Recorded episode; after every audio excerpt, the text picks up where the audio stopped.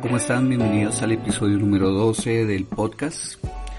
Como les había dicho, voy a empezar una nueva serie y esta serie está basada en un libro que se llama Disciplinas Espirituales para la Vida Cristiana. El autor es Donald Whitney. Y para este primer episodio tengo un invitado, un amigo que se llama Rafael López, el cual nos va a acompañar en este episodio y espero que en otros que vienen por delante. Bienvenido, Rafa. Oscar, buenas, ¿cómo estás? Bien, Rafa, ¿cómo estás? Bien, hermano, muchas gracias. Ah, bueno, Rafa, qué bueno. Bueno, Rafa, queremos compartir con los oyentes el primer capítulo de esta nueva serie sobre este libro que se llama Disciplinas Espirituales para la Piedad. Y el primer capítulo se llama ¿Qué son las disciplinas espirituales? Entonces me gustaría comenzar por el invitado. Cuéntenos, Rafa, ¿qué es o qué son las disciplinas espirituales? Bueno, Osquitar, primero que todo, gracias por la invitación, gracias por, por este privilegio. Y sí, definitivamente este libro ha sido muy interesante para quienes hemos tenido la oportunidad de estudiarlo. Este autor, Donald Whitney, pues nos da aquí unas eh, pautas muy importantes. Yo creo que son vitales para cualquier persona que se diga creyente en Cristo. Y eh, me llama también la atención que él enseña que cada una de estas disciplinas tiene como objetivo la piedad. A mí me gustaría pues em, comenzar este análisis con el versículo base que él tiene en el libro, que es Primera de Timoteo 4:7, que dice en la versión de las Américas, pero nada tengas que ver con las fábulas profanas propias de viejas, más bien disciplínate a ti mismo para la piedad. Es de donde él echa mano para, para ponerle este, este título al libro y estos propósitos de que estas disciplinas sean para la piedad. Entonces em, nos enseña Whitney que la disciplina, esta palabra viene de una raíz griega que se llama gumnasia, que es de donde deriva la palabra gimnasio o gimnasia, que tiene implícito pues eh, el esfuerzo, ¿no? el sudor, la perseverancia. Entonces nos va guiando a través de, cada capítulo en lo que es una disciplina. Desafortunadamente muchos creyentes mm, no son disciplinados en sus asuntos seculares y tampoco en los espirituales. Así que de verdad es importante que cada persona que que tenga la oportunidad adquiera un, ejemplar de este libro y, pueda empezar su crecimiento espiritual para la piedad, como lo dice acá. Entonces, em, definitivamente la disciplina es una perseverancia para conseguir un objetivo. Rafa, de eso hay dos cosas bien importantes. La primera es que en las disciplinas tiene que haber esfuerzo. Esto no es fácil y no es algo que cualquiera puede hacer. Sencillamente necesitamos esforzarnos. Y lo otro es que dice el versículo para la piedad, o sea que tienen un propósito. Las disciplinas en el creyente tienen un propósito y es llevarlo al crecimiento espiritual, llevarlo al conocimiento de Dios, como dice Juan 17, pero llevarlo sobre todo a esa perfección, a esa santificación. Exacto. El objetivo de las disciplinas espirituales es eso, la piedad. ¿Y la piedad que es? Sencillamente la semejanza de nosotros a Cristo. Entonces, eh, nos, seguramente en aquellas personas que están escuchando este podcast, que están interesados en que su vida espiritual crezca, pues le va a ser de demasiada importancia, le va a ser muy, muy relevante comprender que este tipo de disciplinas seguramente no las adquirimos nosotros de un momento a otro, pero cuando entendemos que son una necesidad para cada persona que cree en Cristo, pues esa piedad se vuelve un propósito para sus vidas.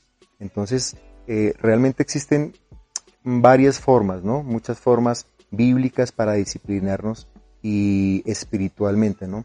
Pero el fin siempre va a ser cumplir con el propósito, que podamos ser personas realmente piadosas, es decir, no cristianos solamente de nombre o de asistir a una congregación o pertenecer a la membresía de una iglesia, sino que realmente se esfuercen por crecer espiritualmente. Así que este libro es una excelente herramienta para eso. Y eso que usted dice, Rafa, es bien importante, porque mire, en el mundo evangélico en el que hoy vivimos, se le enseña a los creyentes que esas cosas que estamos definiendo como disciplinas espirituales, orar, leer la Biblia, congregarse y otras, se deben hacer con un propósito y es que Dios me bendiga. Y ese no es el propósito de las disciplinas espirituales.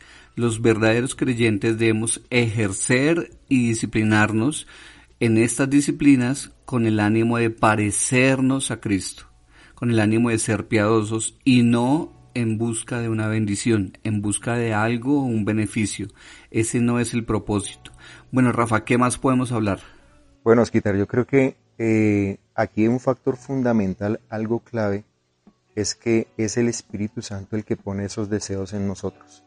Si el Espíritu Santo no pone ese deseo en el corazón de cada creyente, pues sencillamente eso va a ser imposible porque cualquier esfuerzo que vayamos a hacer lo haremos en nuestra carne, en nuestras propias fuerzas. Y si bien, como dijimos hace unos minutos, eh, va a demandar un esfuerzo, ese esfuerzo tiene que ser impulsado por el Espíritu Santo. Recordemos que Él es el que pone en nosotros el querer y el hacer, ¿no? Eh, eh, ese ánimo pronto para que nosotros podamos adquirir estos, estos hábitos tan necesarios.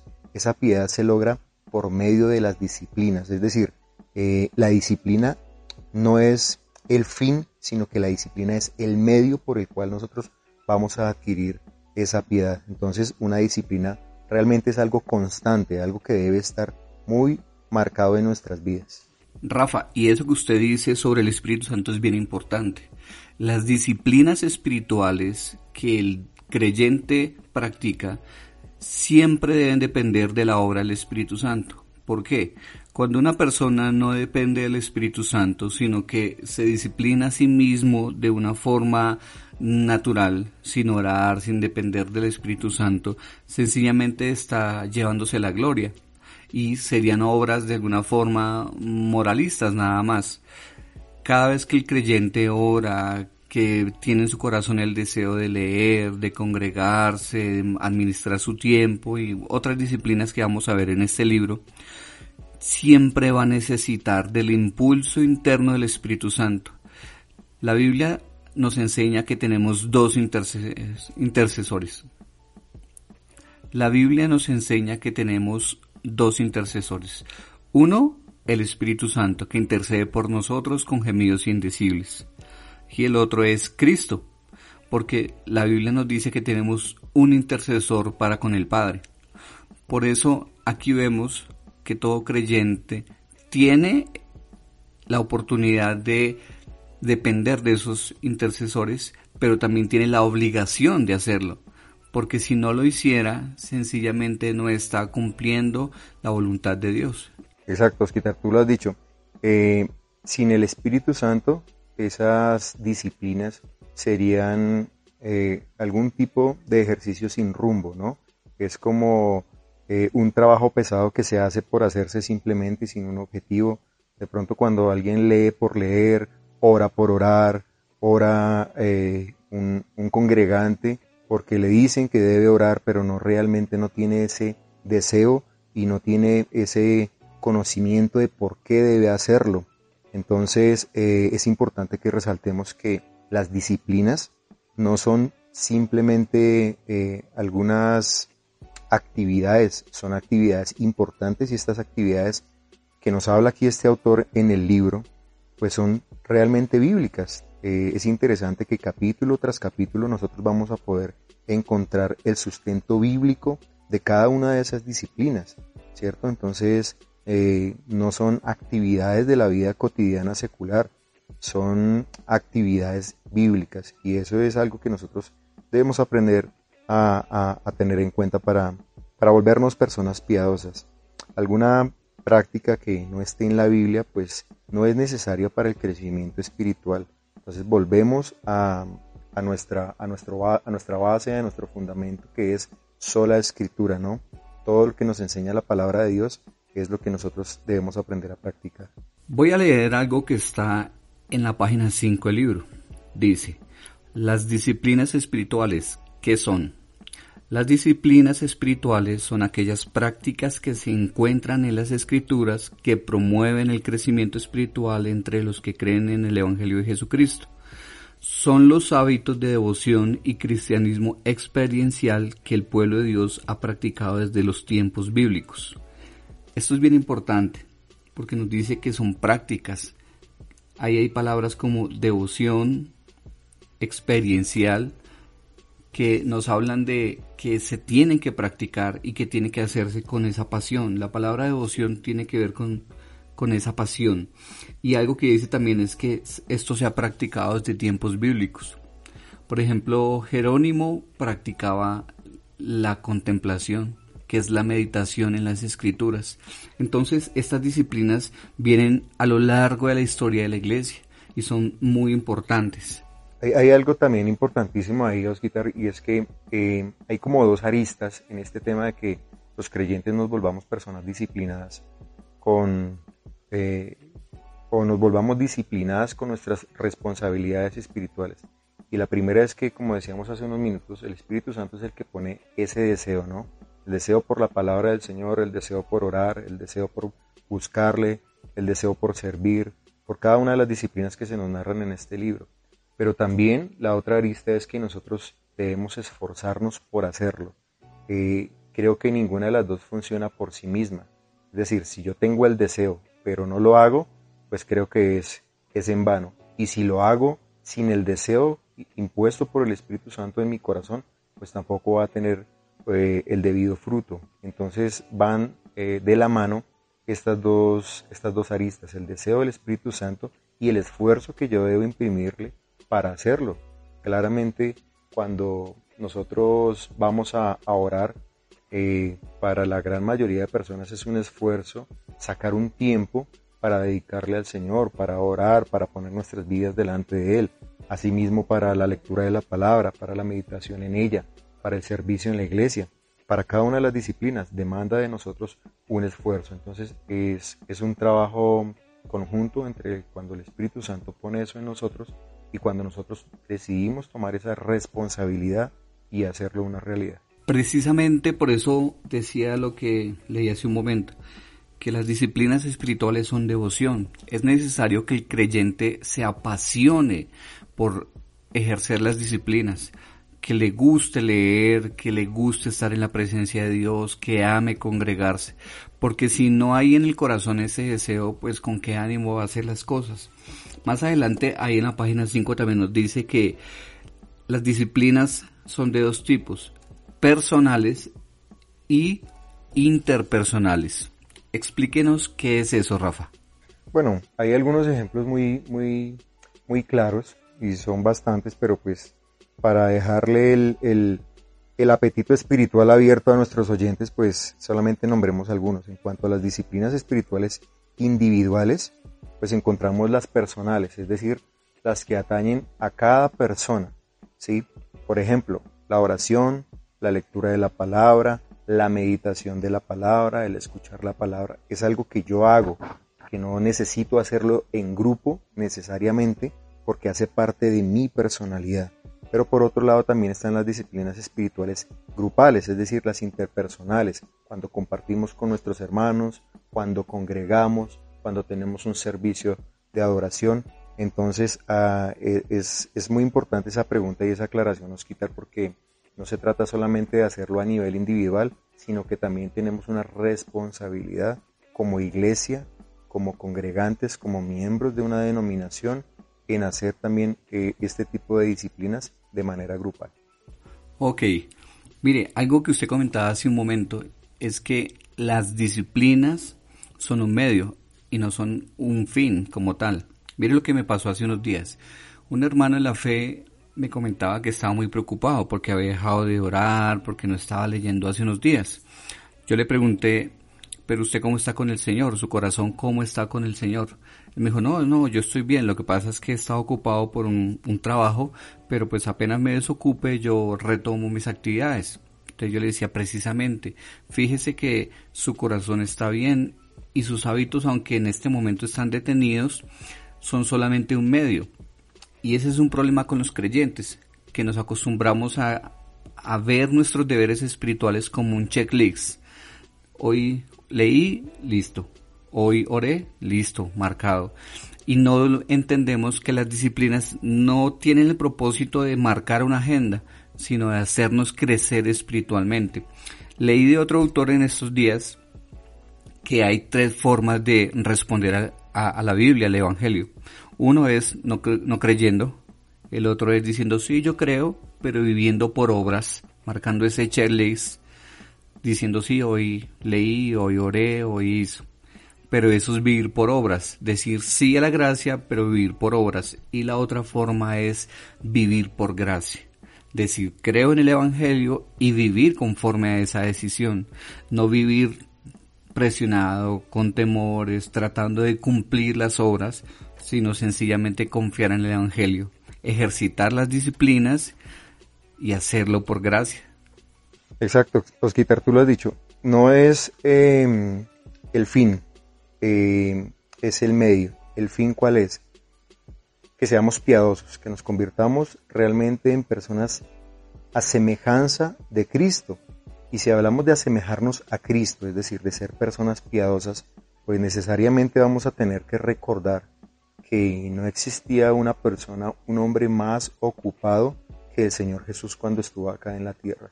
Y aún así, Él sacaba el tiempo para orar. A mí me reta mucho cuando leo eh, las palabras en, la, en los evangelios cuando dice que el Señor se levantaba muy temprano, aun cuando no había amanecido, cuando no había personas en pie seguramente aún, Él se despertaba y oraba a su Padre. Y si para el Señor fue una necesidad la oración, ¿cuánto más para nosotros? Eh, en otro pasaje el Señor dice, orad sin cesar, es decir, nos manda, es, es, un, es un mandato, es un, es un verbo que se usa ahí orad y aparte nos dice sin cesar, es decir, no paren de orar, en todo momento es necesario que lo estemos haciendo. Y el Señor nos dio ese ejemplo. Si nosotros definitivamente queremos ser personas piadosas, tenemos que disciplinarnos en la oración, tenemos que disciplinarnos en la lectura de la palabra. Hay, hay otro personaje bíblico que a mí realmente me, causa un impacto muy profundo, me llama poderosamente la atención. Es el apóstol Pablo cuando él está, eh, él está preso, él le dice a Timoteo, trae los libros. Es decir, eh, un hombre que había conocido el Evangelio y las doctrinas directamente de Cristo, que fue arrebatado hasta el tercer cielo y fue es enseñado e instruido directamente por el Señor. Un hombre que fue cabeza de la iglesia, un hombre que se tuvo que preparar, pero que siendo el más grande de los apóstoles como él mismo se describe, tenía la necesidad de leer la palabra de Dios. Entonces eso echa por tierra muchas veces el argumento de que los creyentes em, solamente van a escuchar la palabra cada ocho días o a veces la leen dos, tres veces por semana. Yo pienso, quitar y queridos oyentes, que es necesario que nosotros tengamos un contacto directo con la palabra de Dios día tras día, así como con la oración. Ahí hay algo bien importante. No me quiero adelantar porque es parte de otros capítulos del libro, pero nosotros debemos meditar en las escrituras. Es un ejercicio que debemos hacer. Y algo que dice el autor en este capítulo es que la voluntad de Dios para el creyente es que seamos disciplinados. Entonces aquí vemos que en realidad Dios quiere que nosotros lo hagamos. Bueno, Rafa, no sé si tenga algún otro comentario que nos quiera dejar. Sí, Osquitar, pues eh, como tú acabas de decir, la voluntad del Señor está escrita en su palabra, ¿no? Y, aquí este autor, eh, Donald Whitney, nos enseña este, estas disciplinas para la piedad que vienen fundamentadas en la palabra de Dios. Entonces, como sabemos que la, la voluntad del Señor está ahí escrita, pues tenemos una base sólida para creer que lo que encontramos en este libro es la voluntad y viene del corazón directamente del Señor para nuestras vidas. Entonces, pues damos gloria al Señor por este tipo de autores de, de, estos libros que nos abren un poco más los ojos y nos enseñan a interpretar de mejor manera la Biblia y nos recuerdan cuál es nuestra responsabilidad frente a la voluntad de Dios. Definitivamente Tú lo has dicho, tienes razón. La voluntad del Señor es que crezcamos, es que nos santifiquemos, ¿no? Ese, eso hace parte del proceso de la santificación. Es un proceso que todos los creyentes debemos pasar hasta ser perfeccionados a la semejanza de nuestro Señor Jesucristo. Ok, Rafa, ¿qué tal si para despedirnos les dejamos un resumen de ideas importantes de este capítulo? La primera sería, la obra del Espíritu Santo es la que hace que el creyente sea disciplinado. Las disciplinas espirituales son actividades, no son actitudes.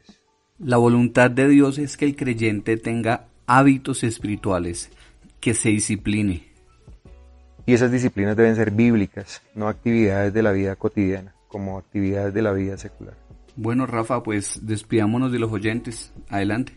Bueno, pues para despedirnos, eh, recordar que el Señor es el que pone ese deseo en nuestro corazón a través de su Espíritu Santo, ¿no? Y que de nuestra parte debemos responder con el esfuerzo. El Señor nos da 24 horas al día y creo que si la administramos bien el tiempo, podemos volvernos personas disciplinadas y el crecimiento espiritual no va a tardar en que en, en hacerse ver y en que nosotros lo podamos notar en nuestras propias vidas. Y mire que esa es otra disciplina del libro, la administración del tiempo. Bueno, Rafa, muchas gracias. Agradecemos a todos los oyentes, las personas que toman de su tiempo para escucharnos, para de alguna forma ser edificados con este podcast. Entonces, quedamos pendientes de continuar con el estudio del libro. Pueden dejar sus comentarios en YouTube o en redes sociales y compartir también. Bueno, Rafa, chao. Gracias, Osquita. Dios te bendiga.